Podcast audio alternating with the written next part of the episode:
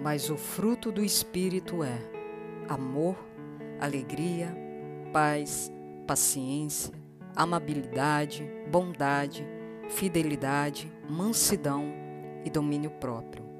Contra essas coisas não há lei. Gálatas, capítulo 5, versículos 22 ao 23. Antes de começar esse devocional, quero que você se atente à ordem que irei começar a mensagem, pois nesse primeiro momento irei falar sobre o domínio próprio, que é um dos frutos do Espírito Santo. Ou seja, necessariamente não será na ordem exata como está na Bíblia, devido à ênfase que darei ao último fruto dessa série que titulei de Os Frutos do Espírito e recomendo a você a se aprofundar em cada estudo e devocional, levando a palavra de Deus como princípio de toda a sabedoria e conhecimento que trarei no decorrer de cada podcast. Então, vamos para o devocional de hoje. Melhor é o homem paciente do que o guerreiro, mas vale controlar, controlar o seu espírito do que conquistar uma cidade inteira. Provérbios, capítulo 16, versículo 32. Eu começo com uma pergunta para você, meu ouvinte. O que é ter domínio próprio? Bom, dominar-se significa controlar os seus impulsos, seus atos, pensamentos e suas emoções. Para a psicologia, o domínio próprio é um sinônimo para o autocontrole, que significa o mesmo. O autocontrole pode ser considerado como um dos princípios básicos da nossa racionalidade e pré-requisito para a saúde mental e bem-estar. Dele resulta a nossa forma de agir, de viver, de se relacionar e principalmente de como lidar com os nossos problemas internos. E não se trata apenas de monitorar e autofiscalizar suas ações, trata-se de conseguir direcionar plenamente o próprio comportamento, os pensamentos e as emoções. Para isso, precisamos permitir que Deus nos transforme em árvores frutíferas, a fim de que criemos os frutos do Espírito Santo, dentre eles domínio próprio.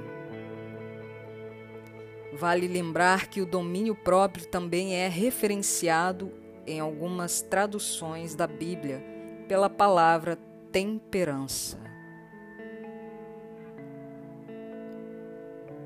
Jesus, no ápice da tentação de sua natureza humana, exercitou o domínio próprio quando foi traído e entregue por Judas no Getsemane. Apesar de toda a angústia que sofreu, Jesus dominou sua natureza. Ele foi cuspido e açoitado, mas não blasfemou ou resmungou em nenhum momento, nem proferiu palavras de maldição contra os soldados, os escribas e sacerdotes. Ele agiu como ovelha muda levada ao matadouro. A ausência de domínio próprio gera intolerância, ações precipitadas, discussões que, por suas vezes, geram resultados ainda mais negativos para as nossas vidas.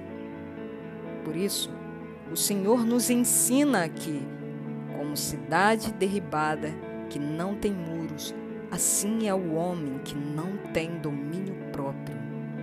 Em Provérbios, capítulo 25, versículo 28. Quando não agimos com domínio próprio, somos vulneráveis a ponto de sermos incomodados e perturbados pelas situações mais insignificantes.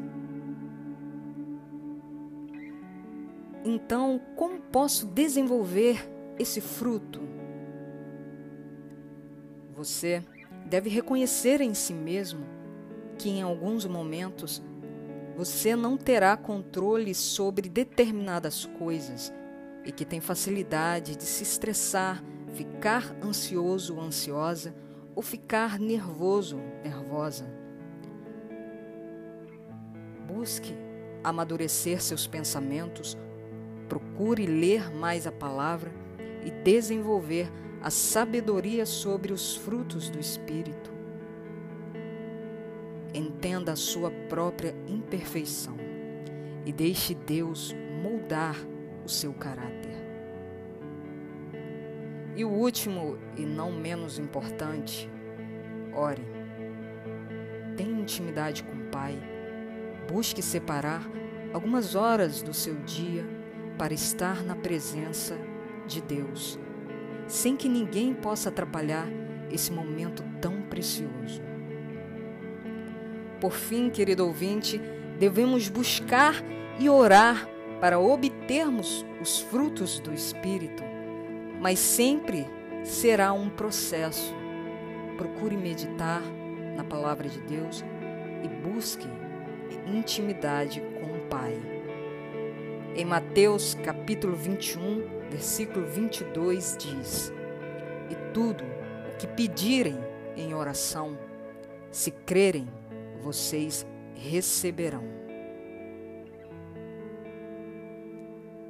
Se você gostou dessa, desse devocional, procure compartilhar com seus amigos e familiares. Envie essa mensagem para quem você ama. Fica na paz e um grande abraço.